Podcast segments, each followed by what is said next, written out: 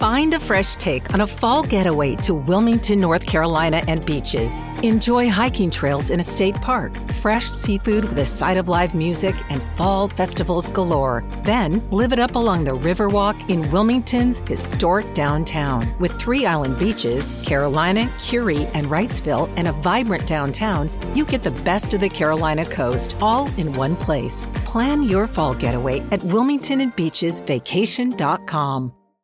TBS ポッドキャスト。発信型ニュースプロジェクト。荻上チキ。セッション。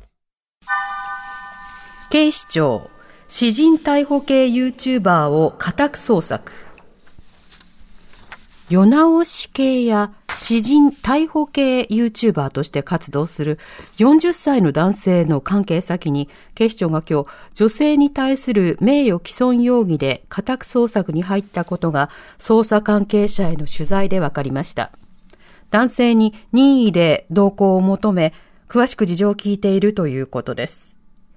男性は今年9月、路上にいた女性に対し、チケットを転売したという疑いをかけ、女性に詰め寄る様子を撮影した上、転売ヤー、パパ活女子などの字幕とともに、モザイク加工をしていない動画を YouTube に投稿し、女性の名誉を傷つけた疑いが持たれています。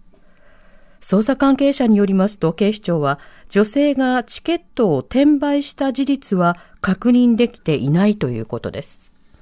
それでは、詩人逮捕系 YouTuber の男性を任意同行。こちらについて IT ジャーナリストの三上洋さんにお話を伺います。三上さんこんばんは。こんばんは。よろしくお願いします。お願いします。お願いいたします。さて、迷惑系という YouTuber はね、よく耳にすることもあったと思うんですが、詩人逮捕系、これはどういったジャンルの YouTuber なんでしょうか、はい。まあ、詩人、私の人ですよね。詩人逮捕。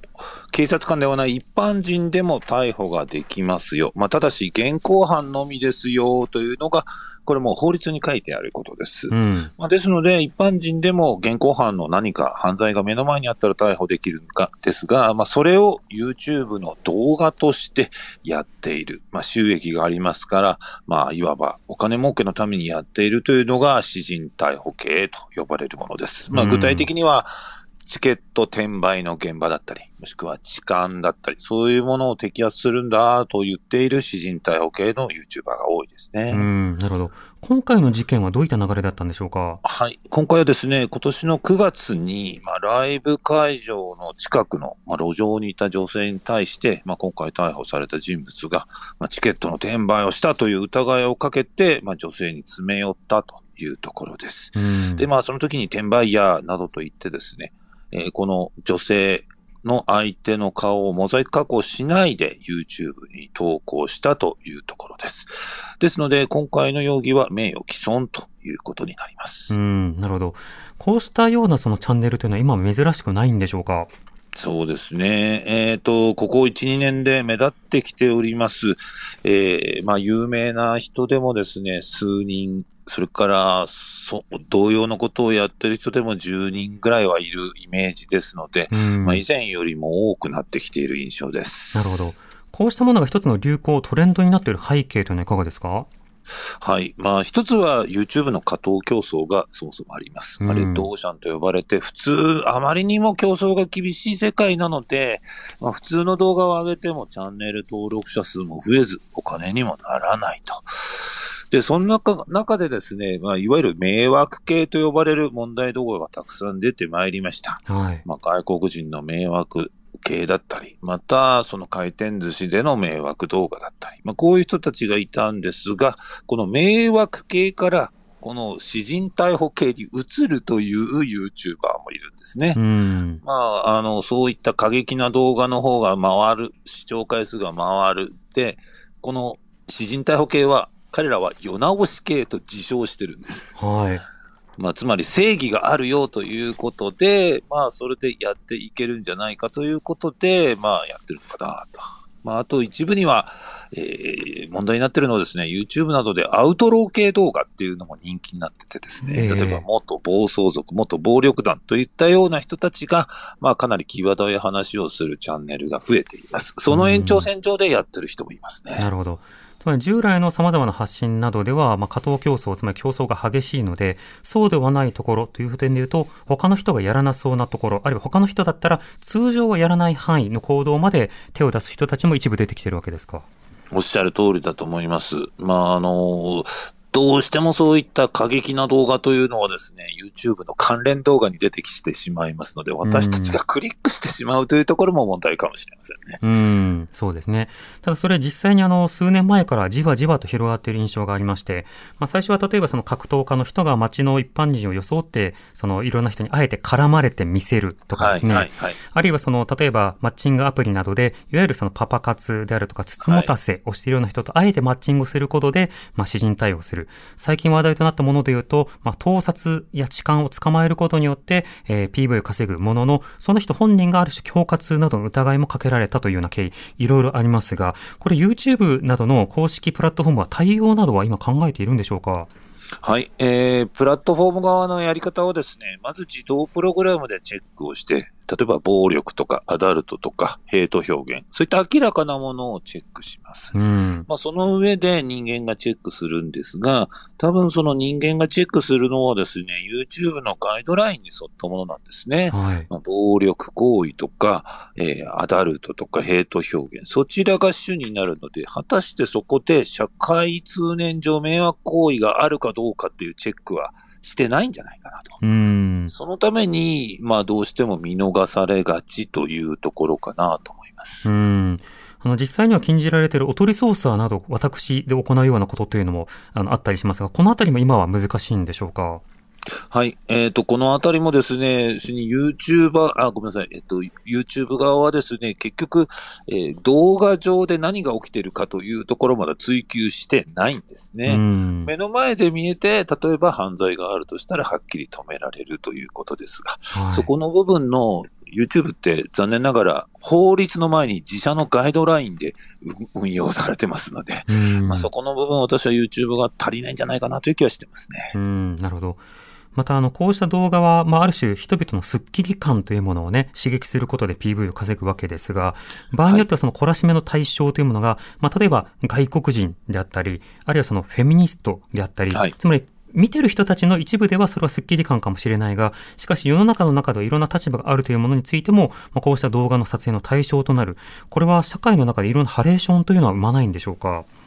えー生んでいると思います。あの、まあ、私たちメディアなりというのはそういうことをやったとしても最終的にはコンプライアンスなり社会のえーの責任というものを持ってやっていたのでブレーキがかかっていました。はい。しかし、残念ながら YouTube はこのメディアとしての対応は一切しておりません。うん。プラットフォームはやっぱりあくまでその場所に過ぎないと言っているので、彼らは中身について何の保証もしていないんですね。ええまあ、そのことがどうしてもこういった問題動画が出てくることになり、当然それにこんあの賛同する人も出てきちゃうんですね。はい。こういった詩人逮捕系でも、こいつはいいことをやってるんだという応援する人も出てきて、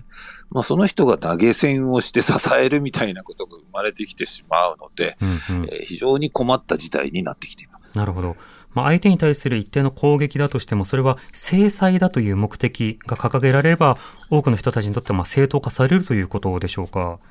おっしゃる通りだと思います。その、あくまで私は正義のためにやってるっていう旗を振るので、うん。それに賛同してしまう人が出てきちゃう状況ですね。うん、なるほど。今後、必要な議論、あるいは不十分だと思われる議論というのはいかがでしょうか？はい。まず一つはですね、その、プラットフォーム側が今までのようにガイドラインにさえ、えーあ、えっ、と、合っていれば、そのまま放置するんだというのは若干問題があるような思思います。うん迷惑系も、詩人対応系も、これだけ社会通念に反して迷惑行為をしているわけですから、そこの対処必要ですね。うんただ、なかなか具体的な法制が難しいと思うんです。はい。これはダメ、あれはダメということができないので、まあ、それについては逆にもうプラ、プラットフォーム側がちゃんとしてくださいよと。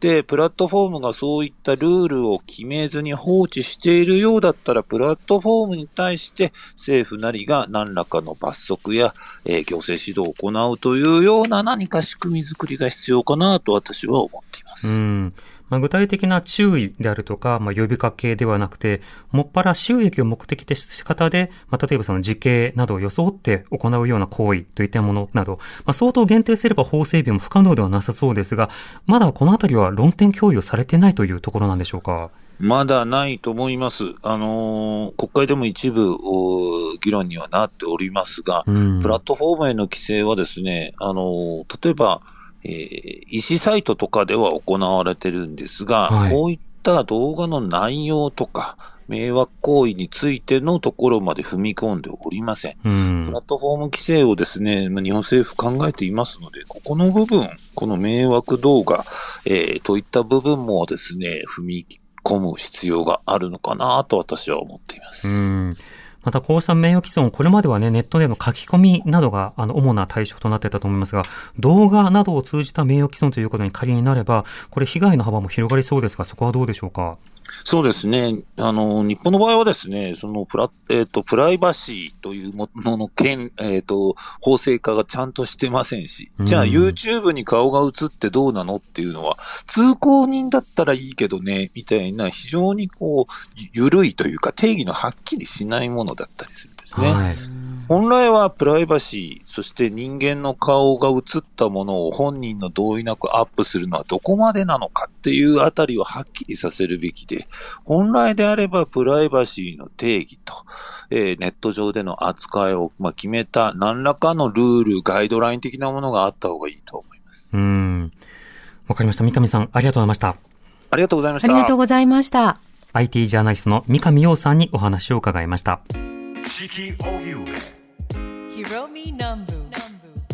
発信型ニュースプロジェクト。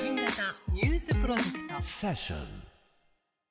塚越健治です。文化系トークラジオライフは、身近な出来事からアニメや文学、テクノロジーや社会問題まで、ワイワイ楽しく、ちょっと先を見通す、みんなで思考実験するような番組です。各種、ポッドキャストプラットフォームで配信していますので、文化系トークラジオライフで検索、ぜひフォローしてください。